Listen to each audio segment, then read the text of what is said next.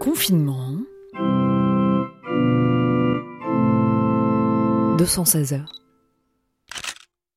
Le meilleur les sourires de mon fils le matin, ou la séance de yoga qu'on a faite avec ma fille ce matin aussi, c'était chouette. je dois être du matin. Ce matin, j'ai reçu une vidéo de mon neveu que ma belle-sœur déguise régulièrement. Et du coup, je me dis que bah, je préfère recevoir ce type de nouvelles plutôt que, que quelqu'un de ma famille soit parti. Quand je me suis levée ce matin et que j'ai vu que mes petits semis de choux et de brocolis avaient germé et que leurs petites feuilles en forme de demi-cœur étaient là. Je tournais en rond euh, sur la terrasse pour faire ma petite balade euh, quotidienne et j'ai découvert plein de nouveaux morceaux de musique, dont un que j'ai vraiment adoré qui s'appelle Il fait chaud de Corinne et c'était vraiment génial ça a été quand je voulais préparer la farce des raviolis chinois et que j'ai entrepris de couper une carotte qui, franchement n'était pas petite. Et je m'étais dit que ça allait être super compliqué à râper. Et en fait, ça se râpe super facilement. De même que le chou, c'est super facile à râper. Et ça, franchement, ça a été un très beau moment, pas que de la journée, de la vie.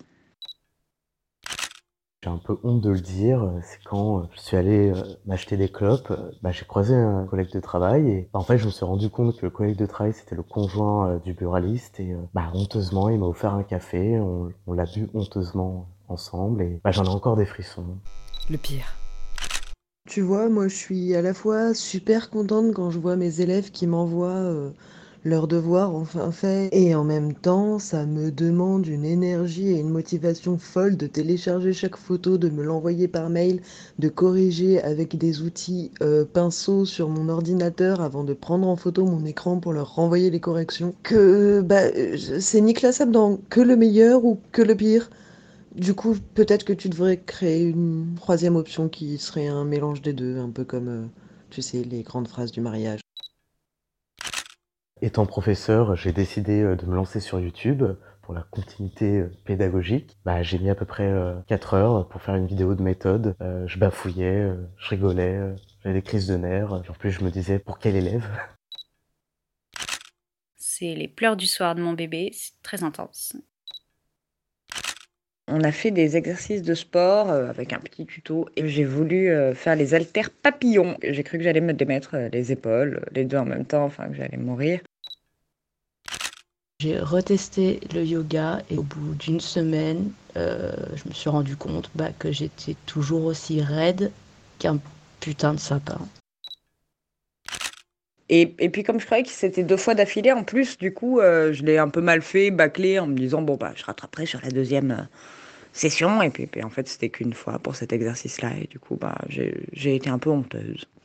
Oh, enfin j'ai enfin pris le temps de mettre de la crème hydratante pour le corps sur mon corps. Et en plus, comme ça fait deux jours de suite que je le fais, je me dis que je tiens le bon bout.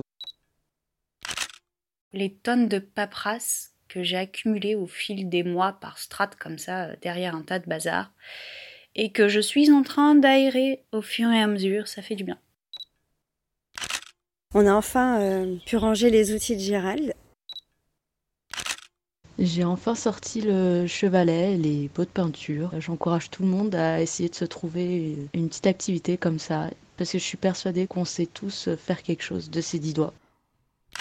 Fouiller dans mon armoire et par exemple de porter euh, un vieux sweat Abercrombie.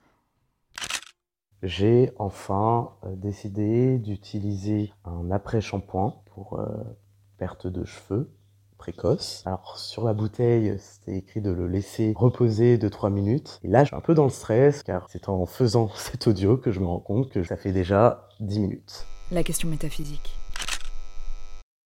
Alors je me demande pourquoi, quand l'Académie décide de changer et de simplifier l'orthographe de certains mots, tout le monde se met tout le temps à râler, alors que tout le monde passe son temps à faire des fautes d'orthographe. Moi, je savais pas qu'à vraisemblable, il y avait qu'un S, et je trouve ça pas logique. Et euh, par exemple, ça aurait beaucoup de sens qu'on change l'orthographe de ce mot-là et qu'on en mette deux, même si ça ferait moche au début. Je me demande euh, comment ça va être après au niveau euh, du lien qu'on a avec les autres. Est-ce qu'on est en train de, vraiment changer en profondeur notre interaction avec les autres ou est-ce que c'est quelque chose d'éphémère et qu'au bout de la première journée euh, métro boulot dodo en fait de nouveau on va tous se détester en fait? Est-ce que c'était une bonne idée de faire deux enfants vu vu le monde qu'on est en train de leur laisser euh, C'est pas sûr. Je me demande euh, ce qu'ils écrivent les gens dans leur euh, journal de confiné. Premier jour, rien. Deuxième jour, bah, toujours rien. Hein. Troisième jour, bah, rien aujourd'hui. Bah, rien. Voilà, rien. Bah, je, je l'affirme, je le, je le note dans mon carnet de confiné. Et puis bon, bah, je peux même pas imaginer ceux qui font des podcasts.